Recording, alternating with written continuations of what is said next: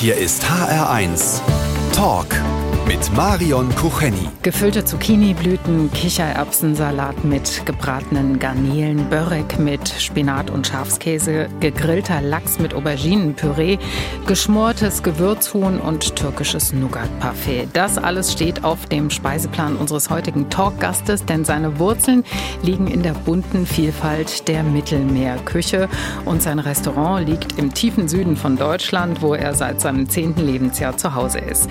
Herzlich willkommen willkommen, Ali Güngermisch. Hallo. Was genau bedeutet der Name? Und ich habe ein bisschen üben müssen. Güngermisch.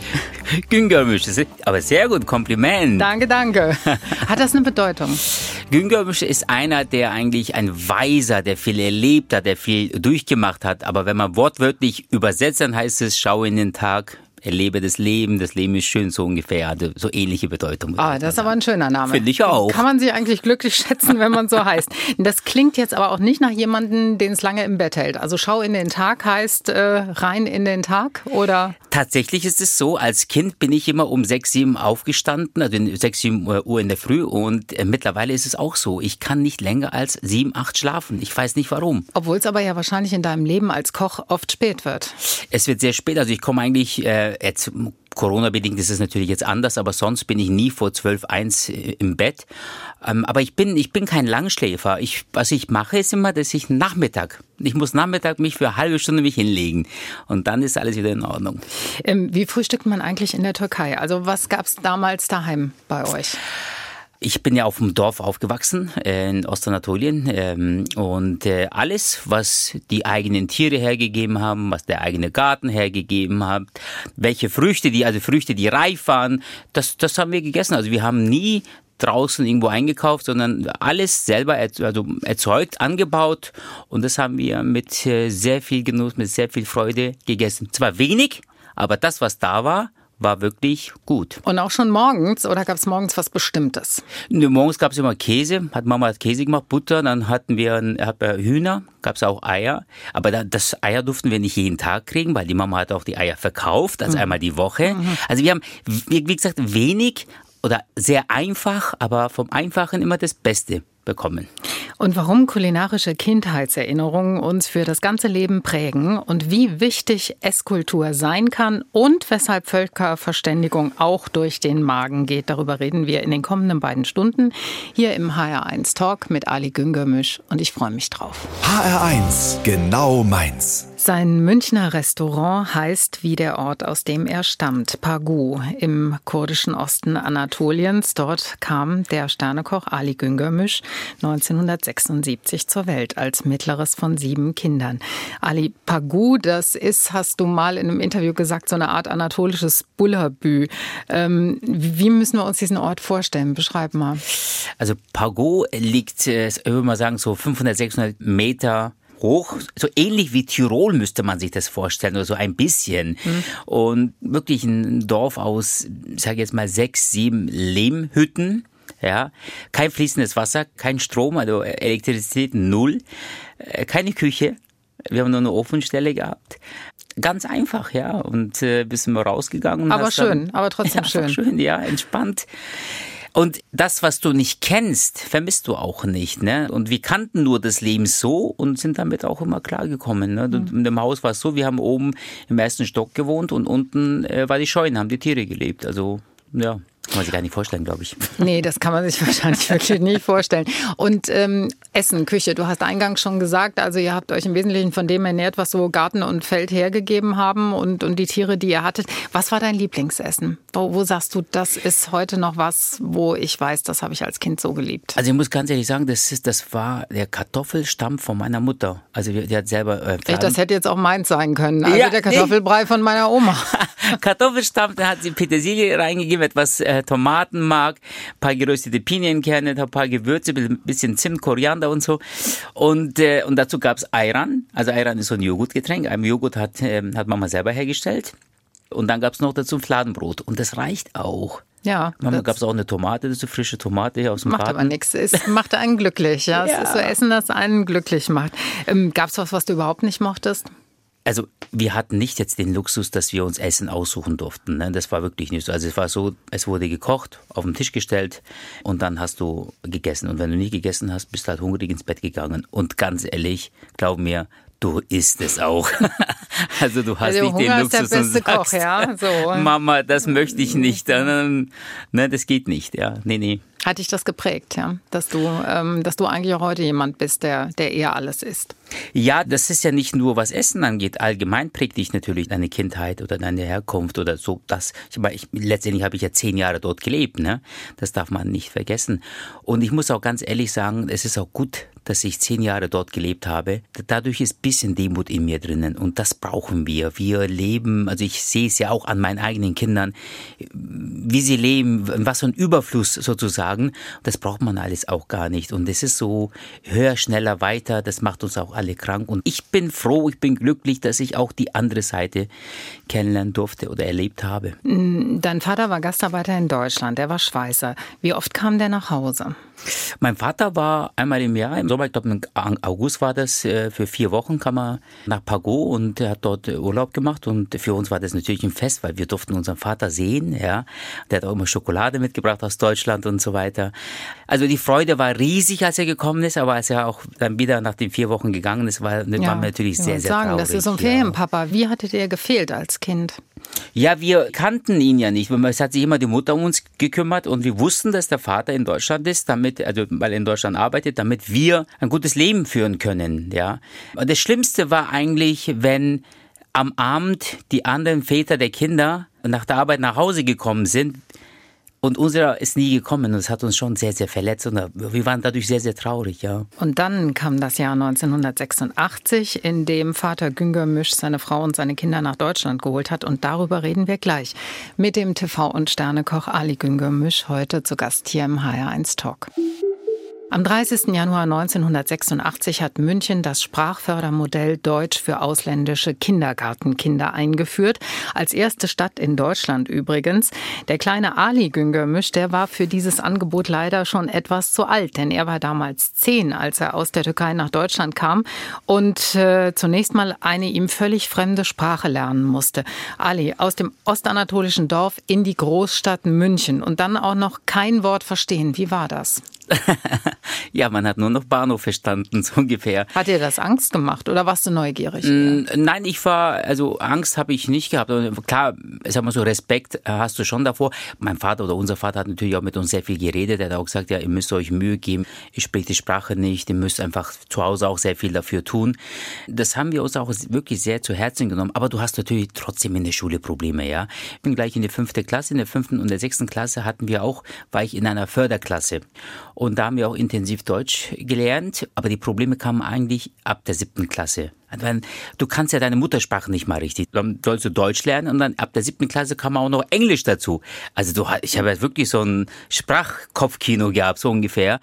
Und äh, da habe ich schon gemerkt, oh, das, äh, das wird ein, ein, schweres Jahr. Und was auch noch gefehlt hat, wir haben keine Unterstützung gehabt zu Hause. Hm. Meine Mutter war Analphabetin, mein Vater hat nur die äh, Grundschule in der Türkei besucht und du konntest bei niemandem Hilfe suchen. Das war so schwierig. Das hat, das hat, das hat, das hat echt hat es denn einen extra Sprachkurs gegeben für dich oder wie ist das in der Schule? Ist das so nebenher gelaufen, dass du Deutsch lernst? Nee, also du ganz normal mit den anderen Schülern. Also ganz normal musst du versuchen, dich einfach, du, du kämpfst dich durch und äh, es gab nicht jetzt einen extra äh, Förderunterricht für dich selber, oder extra Deutsch mhm. war das nicht, überhaupt gar nicht. Du musstest gucken, dass du halt selber weiterkommst. Als Kind lernst du die Sprache auch schneller. Bei mir war das genau richtig. So, also mit zehn, da, da bist du noch Kind. Wenn du willst, lernst du auch noch dazu, beziehungsweise kannst du auch noch vorankommen. Aber wenn du 13, 14, 15 bist, dann hast du eher schon Schwierigkeiten. Das sehe ich bei meinen Geschwistern teilweise. Die älter waren. Die älter waren, ja. Nach deinem Hauptschulabschluss, da hast du deiner Familie eröffnet, dass du Koch werden willst. Was hat die Familie gesagt? Ja, die Familie war jetzt nicht begeistert, ne, muss man schon ganz ehrlich sagen. Die haben sich natürlich schon gewünscht, dass man die typischen Männerberufe erlernen soll, wie jetzt Automechaniker, Elektriker, Maler, was halt dann ne, so in der türkischen Community damals halt sehr populär war. Ja, aber dann, es gibt doch, gab doch auch in der Türkei Köche. Natürlich gibt es auch in der Türkei Köche, aber Köche war der, der Beruf Koch. Man muss, man muss auch ehrlich sagen, es ist ja nicht nur in der Türkei so, es war auch früher in Deutschland so. Wenn du gesagt hast, du bist Koch, dann haben sie irgendwie ein bisschen so, oh, was Koch? Also der Beruf Koch ist so ist in den letzten 10, 15 Jahren so ein bisschen populär geworden. Aber die haben auch gesagt, die haben dann irgendwann gesagt, mein Gott, wenn du Koch lernen werden willst, dann mach es. Hauptsache, es macht dir Spaß. Und, und ich habe mir das zu Herzen genommen und okay, ich, ich, mir macht es Spaß. Also von daher. Und warum musste es ausgerechnet Koch sein? Warum wolltest du gerade das? Ich hatte drei, insgesamt drei Bewerbungen geschrieben. Eins war als Einzelhandelskaufmann, da habe ich eine Absage bekommen. Dann das zweite war als Drucker, da hat mir die Arbeitsstätte nicht gut gefallen. Es hat nur nach Farbe und Lack gerochen. Es ja. war nicht ästhetisch Muss genug. man schon mögen. Ich muss ehrlich sagen, ich bin da totaler Ästhet in der Hinsicht. Ich, äh, und dann als Koch habe ich mir, ich habe mir überhaupt gar keine Gedanken gemacht. Ich bin dahin, habe mir vorgestellt und der Küchenchef, der war sehr sympathisch. Ich bin ein Mensch, der immer alles nach seinem Bauchgefühl entscheidet. Ich bin, es ist immer noch so. Und damals hat der, äh, kann ich den Namen sagen, Michael Kühn hat mir ein sehr gutes Gefühl gegeben und wirklich, wo ich gesagt habe, fang doch hier an. Und wie aus dem türkischen Gastarbeiterkind Ali der erste und bislang einzige türkischstämmige Sternekoch geworden ist, darüber reden wir gleich mit Ali Güngörmüş hier im HR1 Talk. HR1 Talk. Mit Marion Kucheni und dem TV- und Sternekoch Ali Güngörmüş, der aus der Türkei stammt. Und das findet sich nicht nur auf der Speisekarte seiner Restaurants wieder, sondern auch in seinem neuen Kochbuch Mediterran 100 kreative Rezepte rund ums Mittelmeer, von dem es heute noch drei handsignierte Exemplare hier in der Sendung zu gewinnen gibt.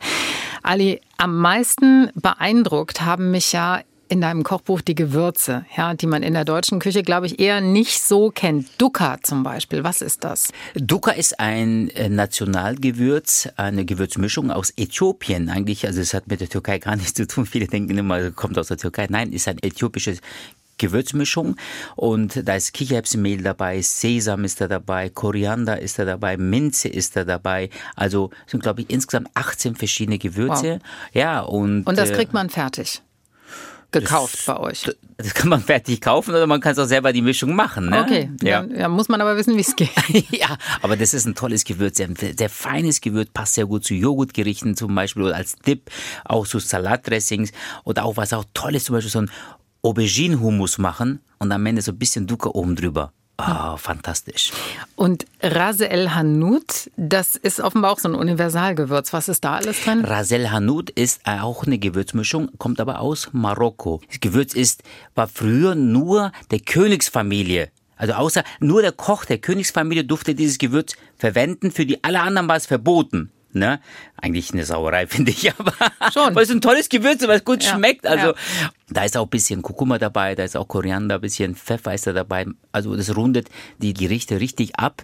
Sehr gut zum Beispiel zu Couscous passt mhm. es. Ne? Und was heißt der Name übersetzt? Was heißt Ras El Hanout? Ras El Hanout, das kommt ja aus dem Arabischen. Also ich würde mal sagen, Königsdisziplin oder Königsklasse, so würde ich es übersetzen. Also ja. Königsklasse. Königsklasse, ja, so ja. ungefähr. Ähm, wo kriegt man das bei uns? In, in, Ach, in gut ja, sortierten türkischen Läden? Nein, nicht nur in türkischen, aber es gibt es auch in, in, in, gut sortierten deutschen Einzelhandel und so. Also, oder sagen wir so, in so Feinkostläden kann man das kaufen.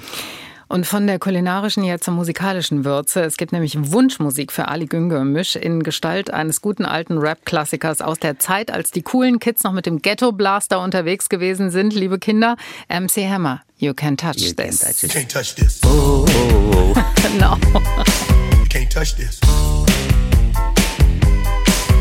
touch this. Can't touch this. My, my, my, my music hits me so hard. Makes me say, oh my lord, thank you for blessing me. What am I to rhyme and do hype me? It feels good when you know you're down. A super dope homeboy from the Oak Town, and I'm known as such. And this is a beat up uh, you can't touch.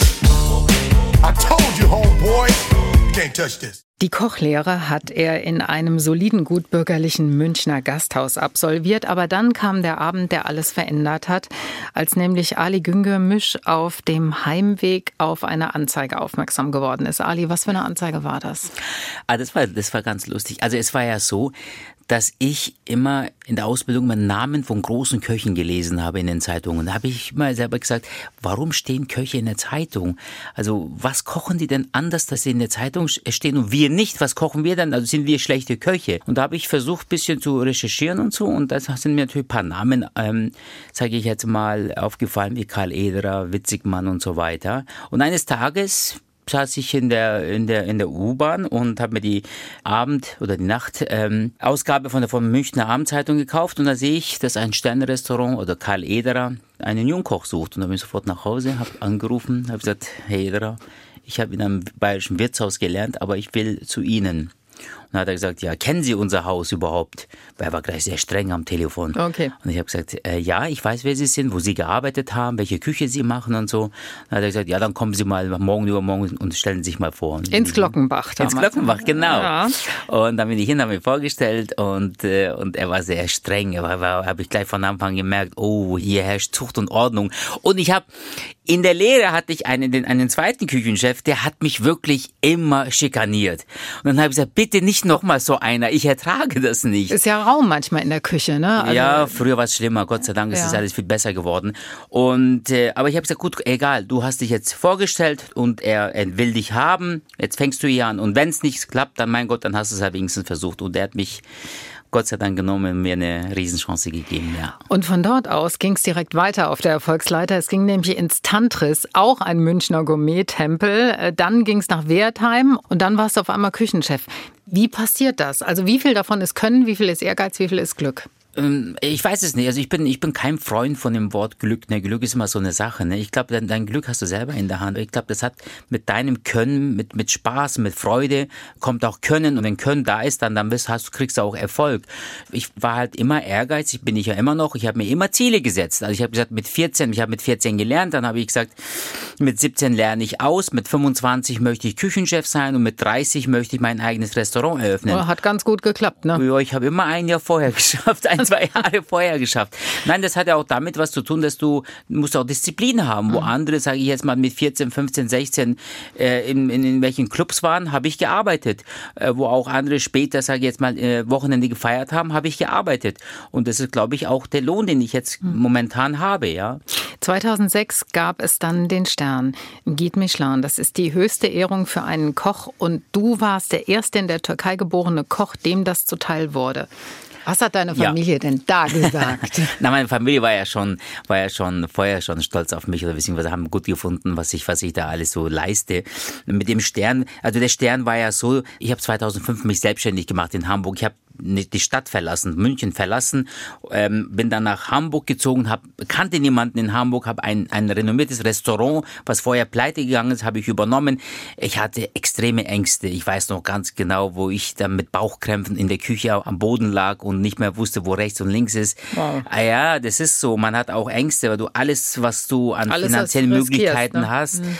was du von deinen Eltern kriegst und was du von der Bank dir, sag ich jetzt mal, ähm, geliehen hast und das ist, was du auch dir erspart gespart hast, hast du alles da reingesteckt. Und wenn es nicht funktioniert, dann hast du dann vielleicht dein Leben lang immer Schulden. Und mit dem Stern hat es, hat sich so, sage ich jetzt mal, das war so ein, ja, das Blatt hat sich gewandelt. Das mhm. war echt sehr, sehr gut. Und gab es denn ein Festessen? Nachdem du wusstest, den Stern haben wir sicher? Nee, Festessen nicht, aber ein Gläschen Champagner habe ich mir schon gegönnt. Ja, das finde ich auch sehr angemessen. Der TV- und Sternekoch Ali Güngermisch heute im HR1 Talk. Mit 25 Küchenchef, mit 30 ein eigenes Restaurant und irgendwann vielleicht auch mal ins Fernsehen. Das alles hat er geschafft, sogar vor der Zeit. Und heute hat äh, Ali Güngörmüş nicht nur ein bekanntes Restaurant in München, sondern er ist auch der erste und einzige in der Türkei geborene Sternekoch und TV-Koch ist er außerdem in Sendungen wie Küchenschlacht, Topfgeldjäger oder seit 2019 auch bei uns im HR-Fernsehen in der Reihe Kochs anders. Lieber Ali Güngemisch, an dieser Stelle wartet unser Überraschungsgast. Und ich bin gespannt, ob du ihn erkennst und sage, lieber Überraschungsgast, bitte einfach nur kurz Hallo und guten Tag sagen. Guten Tag. Hallo, guten Tag. Reicht das schon oder muss unser Überraschungsgast noch was sagen? okay, ich habe jetzt mit ganz mit, mit jemand anderem gerechnet, aber nochmal bitte ein Hallo. Ähm, vielleicht nochmal so einen halben Satz, ja, lieber Überraschungsgast. Hallo Ali, wie geht es dir? Okay, wir müssen, wir müssen jetzt einen Hinweis geben. Ja. Also bei mir gab es ganz viel junges Gemüse. Bei dir gab es. Mhm. Vielleicht mal das Gericht noch hinterher schieben, dann dämmert's. Ja, es, also es gab einmal junges Gemüse insofern und einmal junges Gemüse ein bisschen anders. Bei mir musstest du nicht. Ach, junges Gemüse, ja junges klar, Gemüse. weiß ich. Ich bin ja mit deinem Auto ja wunderbar gefahren. ja. Okay, wer ist es? Sollen wir es auflösen? Ali, hast du sie erkannt? Ich habe es erkannt. Das ist die. Was, sag's mir. die Stefanie. Stefanie, warte mal. Stefanie, herzlichen Glückwunsch, du hast das Buch rausgebracht. Richtig, ja. genau, richtig. Stefanie Pieper aus Neustadt in Hessen, die war nämlich im letzten Jahr die Gastgeberin für eine Ausgabe von Kochs Anders Hessische Küche neu entdeckt. Stefanie. Genau. Wie, Ali sagt eher Steffi wahrscheinlich. Steffi, dann sage ich auch Steffi. Steffi. Ja. Steffi, wie war das denn so? Alltagskoch gegen Kochprofi. War das äh, Kochen auf Augenhöhe oder? Äh, nein.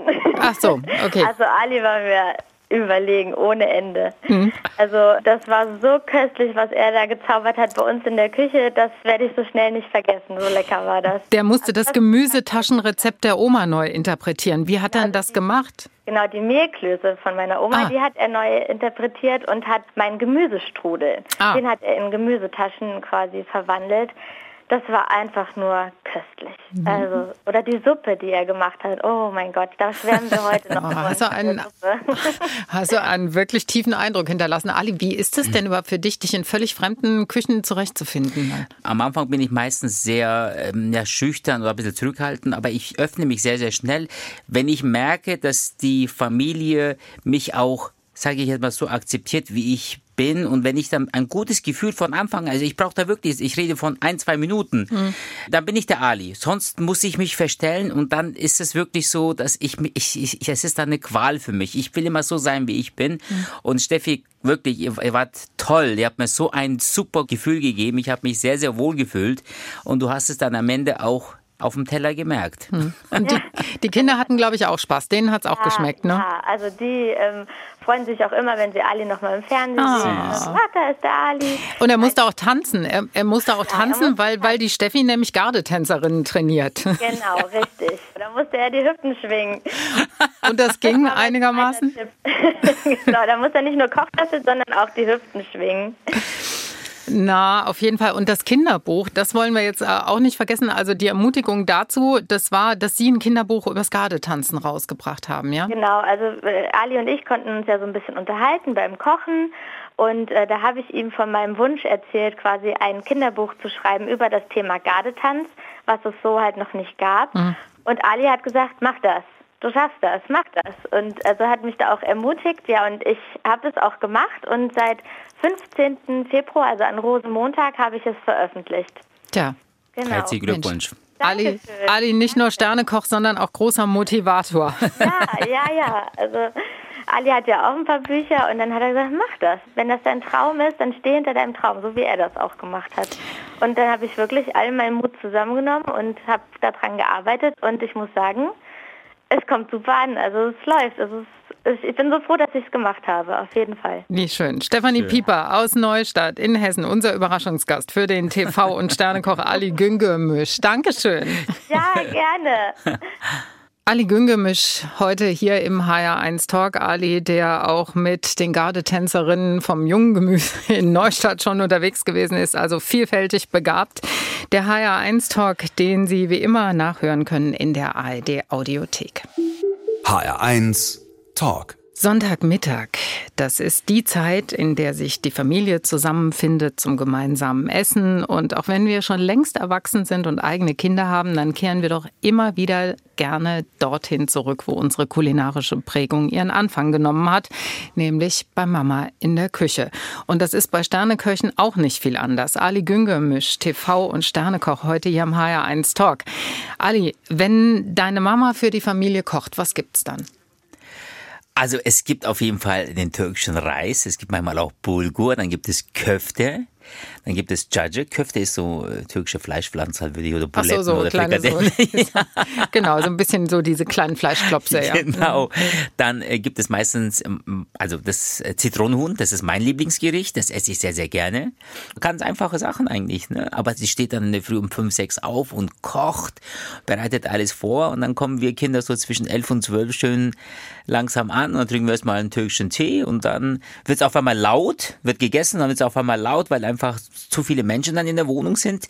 Und dann geht dann irgendwie, also ich bin dann einer, ich ertrage vielleicht dann nur noch zwei, zweieinhalb Stunden, danach muss ich gehen, weil mir dann es zu laut wird. Muss man mal wieder ein bisschen Ruhe haben. Ja, ja, ja. ja. Ich muss ganz ehrlich sagen, das fehlt mir. Also das ist jetzt, Corona-bedingt können wir das echt nicht machen. Und Wie oft habt ihr euch immer so zusammengefunden zum Familienessen? ja, eigentlich fast jeden Sonntag. Fast jeden Sonntag. Und ich habe dann, ich habe immer, ich habe das nicht geschafft, immer jeden Sonntag, aber ich bin so alle zwei, drei Wochen bin ich immer dabei. Seit fast einem Jahr können wir das nicht machen. Ja, ja. Meine Eltern sind Risikopatienten. Ne? Und deswegen sind wir da sehr, sehr vorsichtig. Und das tut denen auch, also es fehlt denen auch. Nicht nur uns, sondern auch denen, ja. Für, für die war das ein Ritual. Das, was jetzt seit, seit, ja, seit einem Jahr uns allen fehlt. Ne? Und hast du eigentlich deine Eltern auch schon bekocht? Also waren die schon mal bei dir im Restaurant? Die waren schon äh, öfter bei mir im Restaurant, aber allerdings nur zum Kaffee trinken. Ach so. Dann habe ich sie äh, mehrmals schon eingeladen, kommt mal zum Essen äh, und so weiter. Ich lade euch ein und äh, die, die trauen sich nicht. Die trauen sich nicht, weil die sagen, nein, das, das Restaurant ist so fein, das ist nur, das ist für so höhere Leute gemacht und nicht, wir sind ganz einfache Leute. Sag ich, hör auf, sowas gibt's nicht bei mir. Sag ich, Eben, jeder Mensch eben. ist bei mir gleich und jeder Gast ist gleich, egal ob das die Hausfrau ist oder der Multimillionär ist oder der Schauspieler ist. Sage ich, es sind alle gleich, wir kochen für die Gäste. Aber ich kriege sie nicht, ich, ich, ich schaffe das nicht, ich kriege sie nicht dazu. Wart's mal ab. Nach Corona Ja, sind vielleicht die Dinge alle ein bisschen anders geworden. Wir beide kochen heute zwar nicht, aber dafür füllen wir jetzt gleich den HR1 Fragebogen aus und ich freue mich drauf. Er steht für eine kreative Küche ohne Schnickschnack und ob das jetzt auch für das Ausfüllen von Fragebögen gilt, das hören wir gleich. Ali Güngermisch, unser Gast heute im HR1 Talk. Wir beide füllen jetzt den HR1 Fragebogen aus. Das bedeutet, ich gebe einen Halbsatz vor und du ergänzt bitte. Oh Gott, ob ich das schaffe? Ja? Und los. Mein schönstes Privileg als Koch ist, Dass ich mit frischen Lebensmitteln arbeiten darf. ich hasse es, wenn Ich hasse es, wenn, wenn Menschen unpünktlich sind. ein halbes Pfund Butter kostet. 1,25 Euro. Ich hätte jetzt gesagt, wenn du es nicht weißt, dann weiß es keiner. So, peinlich war mir zuletzt. Äh, peinlich war mir zuletzt. Ah, das kann ich aber hier nicht sagen. Okay, ist das so schlimm? Ja, das ist wirklich schlimm. Gut, dann reden wir nicht drüber.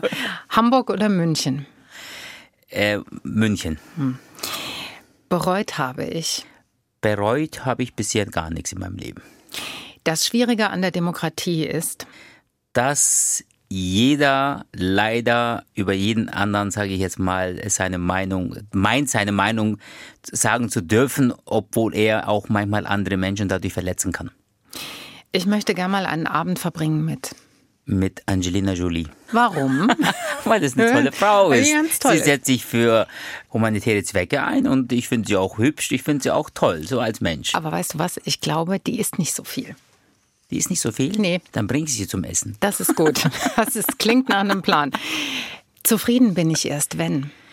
Zufrieden bin ich erst, wenn ich meine, alle meine Ziele erreicht habe, Von meinen Kindern habe ich gelernt, dass dass ich vielleicht öfter für sie da sein sollte. Ich habe Angst vor. Ich habe nie Angst. Respekt, ja. In meinem Bücherschrank unten rechts steht, Kochbuch vom 1856. du, kennst dich aber gut aus in Ja. deinem Regal. Das letzte, was ich geklaut habe, war, Oh, peinlich. Ich glaube, eine Pinzette, da war ich 12 oder 13 Jahre alt. okay, gab's Ärger, bist du erwischt worden? Ich bin erwischt worden und gab's Ärger, ja. Okay.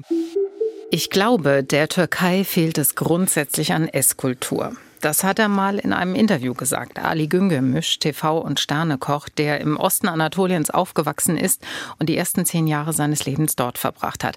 Ali, warum fehlt es der Türkei an Esskultur? Also die Türkei ist einer der schönsten Länder der Welt. Kulinarisch ist es genauso. Einer der besten und vor allem einer der gesündesten Küchen der Welt. Was leider nicht gemacht wird, dass man dieses Gut nach oben trägt, dass man das bewusst zu sich nimmt, also diese Esskultur, also Essen mit Genuss, sich darauf vorbereiten. In den meisten Familien, das sehe ich auch in Restaurants, wird Essen einfach nur als Nahrungs Also äh, reichlich. Zufuhr, ja, So. einfach nur essen und dann um satt zu werden. Und das fehlt, finde ich. Und das ist schade. Ich sehe das ja auch in Restaurants, bin ja sehr, sehr viel in Istanbul. Und wenn man beim Essen raucht, telefoniert und Tee trinkt, schätzt man das nicht. Dann schätzt man das nicht. Mhm. Und du tust auch deinem Körper nichts Gutes, finde ich.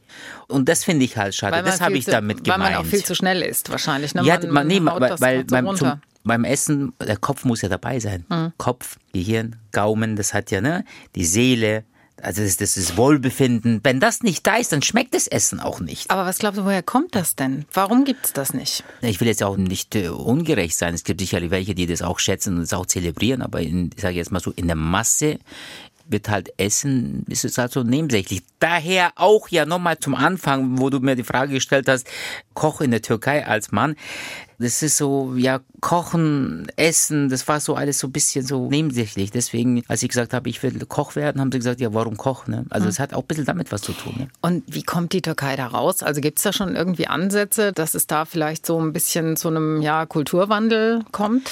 Also es kommen ja neue Generationen, neue Köche, die das auch immer wieder darüber reden und auch erzählen. Es gibt sehr viele Food-Kritiker, Gastrotester, die auch immer wieder auch darüber berichten. Vielleicht braucht es mal eine Generation und dann sind sie da. Aber ich finde es halt schade halt. Ne? Was war eigentlich deine erste Begegnung mit der deutschen Esskultur?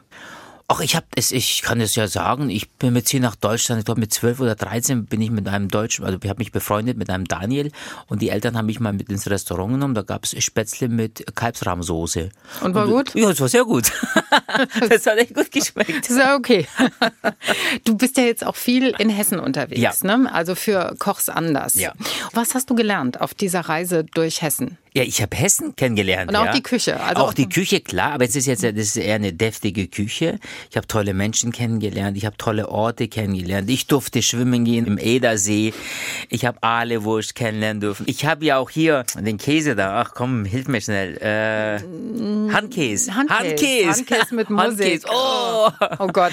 Aber in erster Linie ist es so, dass ich wirklich, Hessen ist ein tolles Land, tolle Menschen und egal wo ich war, wirklich, die haben mich erkannt, die haben so positiv über die Sendung gesprochen, dass sie das gerne angucken. Ich habe sogar Leute, die aus Hessen zu mir nach München ins Restaurant kommen und sagen, ich möchte bei der Sendung mitmachen. Wie mache ich das? Schreibt an die Redaktion. Ja ich entscheide das nicht alleine. Ja, Hessen, ein Bundesland voll guter Menschen. Ali Güngermisch, deutsch-türkischer Essenskulturbotschafter und Sternekoch heute hier im HR1 Talk. HR1 Talk. Mit Marion Kucheni und Ali Güngermisch, dem TV- und Sternekoch, der in seinem Restaurant in München schon berühmte Menschen zu Gast hatte und früher in Hamburg auch. Zum Beispiel Hollywood-Star Nicole Kidman, die aber, glaube ich, offenbar keine so große Esserin ist, oder? Nee, aber dafür hat sie sehr gut getrunken. Was denn so? Also ich meine Champagne so, for the brain. Champagne for the brain, okay. Und die Jungs vom Hamburger SV, die waren auch schon bei dir. Ich meine, was essen die so? Ja, Fußballer, also ich mag Fußballer, aber Fußballer sind keine guten Gäste. Weil was? Weil die wollen. Die wollen meistens Fleisch haben und, fertig, und, ja. und trinken Coca-Cola. Du kannst denen gar nicht so weinen und so irgendwas, nee, das kriegst du ja, da haben, gar nicht. Ich glaube, die haben nicht verstanden, dass man auch in einem Restaurant Umsatz machen sollte, mhm, damit okay. der Gastronom überlebt. Ich verstehe. Also, liebe Profifußballer, falls ihr heute zuhört, bitte, wenn ihr in einem Nobelrestaurant seid, dann bestellt auch entsprechend. So, und dann gab es noch einen besonderen Gast, nämlich Mick Jagger. Erinnerst du dich noch, was der bestellt hat? Klar weiß ich das. Mick Jagger hat ein Gericht mit Couscous bestellt, Couscous mit Ziegenkäse, dann gab es Lammspieße dazu und wir hatten damals noch Sushi auf der Karte, wir hatten so einen Sushi-Koch und dann hatte sie noch eine Sushi-Sashimi-Auswahl bestellt. Und toller Typ. Ich wollte gerade sagen, wie war der so? Ah, der war, der war ganz entspannt. So ein Weltstar kommt einfach ganz entspannt rein, hat natürlich eine tolle Dame an seiner Seite gehabt und hat dann irgendwie mit der ein bisschen so rumgemacht und so in einem Restaurant, aber total ungeniert. Ja, also rumgemacht, man nicht halt Händchen gehalten und so. Man okay. muss ja nicht immer, immer was Böses Ja, ist okay. Dahin, Nein, ne? ich habe das auch nicht anders verstanden. und es hat ihm so gut gefallen, dass er am Sonntag die After-Show-Party bei uns im Restaurant gemacht hat. Und dann hat er mich wieder gesehen und hat gesagt, hey Ali, wie geht's? Ich habe auch ein Foto mit ihm gemacht. Toller Typ. Ich liebe es, wenn so Menschen, wenn so große Menschen einfach normal sind. Und das ist das, was ich schätze. Also ich schätze es sehr, ja. Mick Jagger auf der Gästeliste von Ali Güngermisch und jetzt und hier bei uns im Radio. Das ist nämlich auch Wunschmusik für dich. Die ewigen Stones und Anybody Seen My Baby.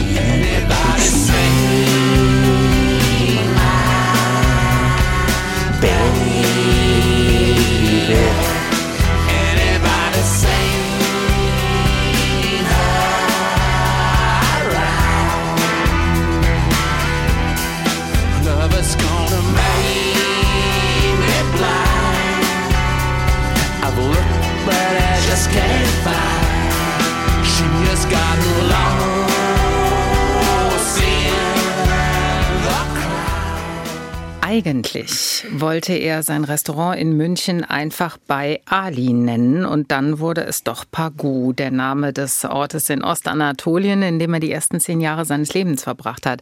Ali Güngör Misch, erster und bislang einziger in der Türkei geborener Sternekoch.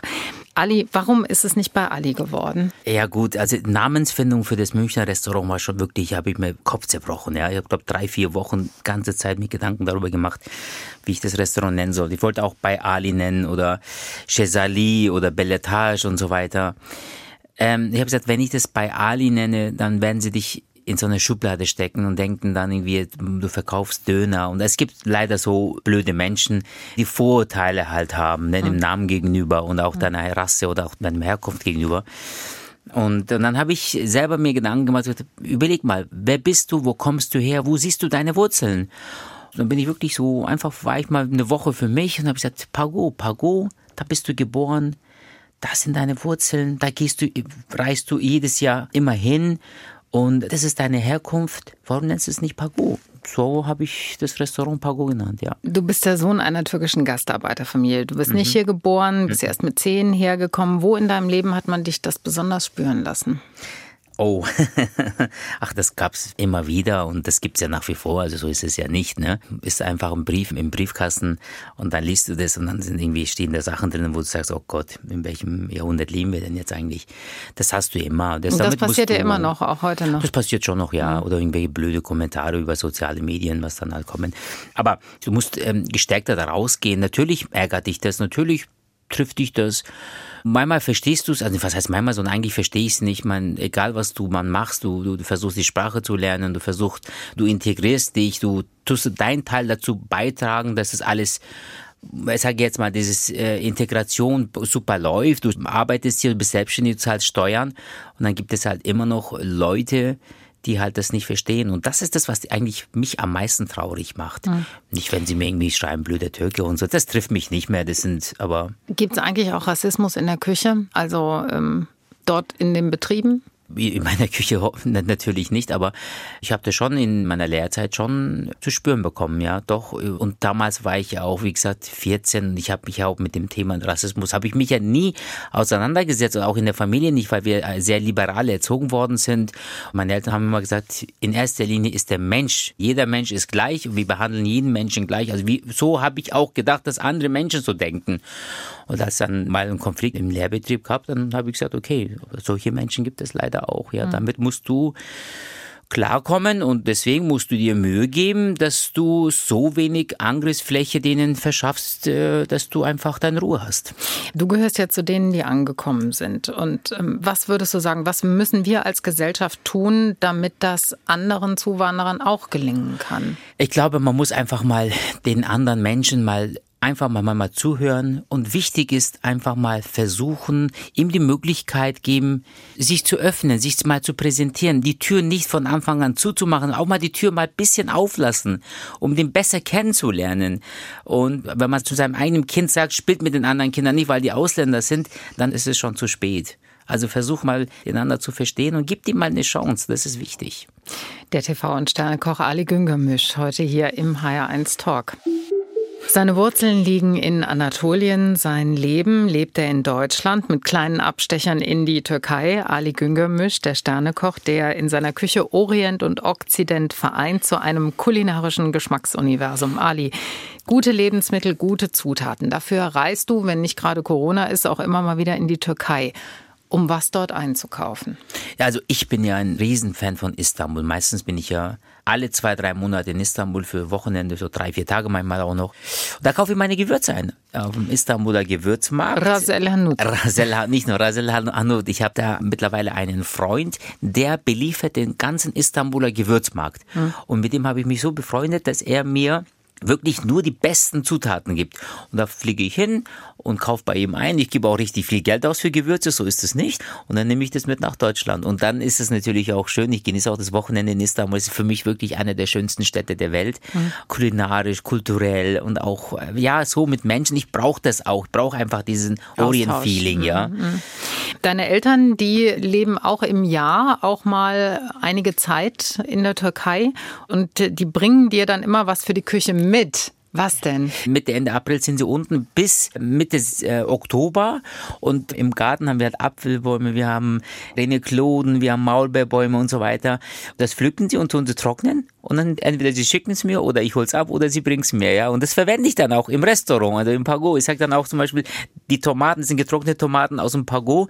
Dann gucken die Gäste mich so an, sage ich, das ist wirklich so. Sag ich, das sind von meiner Mama getrocknet. Und für die Eltern ist es eine Beschäftigung, dass sie hm. nicht da unten einfach. Hm. Ist immer gut, wenn man beschäftigt ist, finde ich. Der Gaumen kennt keine Grenzen. Wäre das die Formel für eine gelungene Kochkultur? Also so ein bisschen Völkerverständigung durch die Küche? Definitiv, ja. definitiv. Die, die Holzköpfe, sage ich jetzt mal, die über andere Kulturen, über andere Menschen schimpfen, das sind die, die dann Pizza, Döner, asiatisch essen. Aber ne, es ist natürlich Kochen, also Essen, Essen das verbindet uns. Das verbindet, das ne? tut der Seele gut, das tut dem Körper gut, das tut dem Geist gut ein Tag oder eine Woche mit einem schlechten Essen, das kann man sich gar nicht vorstellen. Magst du eigentlich Döner? Ich esse vielleicht im Jahr dreimal Döner. ich bin ehrlich, ich sag's einfach. Die Vision wäre irgendwann mal ein richtiges türkisches Restaurant. Mhm. Für dich? Ja, das möchte ich mal. Äh, ich möchte mal ein Restaurant, also ein türkisches Restaurant eröffnen, weil die türkische Küche wird meistens auf Döner und Kebab ja, reduziert. Ich möchte einfach den Menschen zeigen, dass die türkische Küche auch sehr vielfältig ist, sehr gesund ist. Und deswegen ist es mein Wunsch und das werde ich auch in den nächsten Jahren bestimmt machen. Lieber Ali, am Ende unseres Talks ist es üblich, dass unsere Gäste etwas auswendig aufsagen. Das kann ein Zitat sein, Gedicht, Motto, Lebensweisheit, ganz wie du willst. Oh. Äh, ja, mein Lebensmotto ist immer vom Einfachen das Beste. Somit bin ich immer gut gefahren und werde in Zukunft wahrscheinlich auch gut damit fahren, ja. Ali Güngörmüş, es war mir eine Freude. Danke mir auch. Und unseren HR1 Talk können Sie natürlich wie immer nochmal nachhören als Podcast zu finden auf hr1.de. Mein Name ist Marion Kucheni. Vielen Dank fürs Zuhören. Uns allen einen guten Sonntag. HR1, genau meins.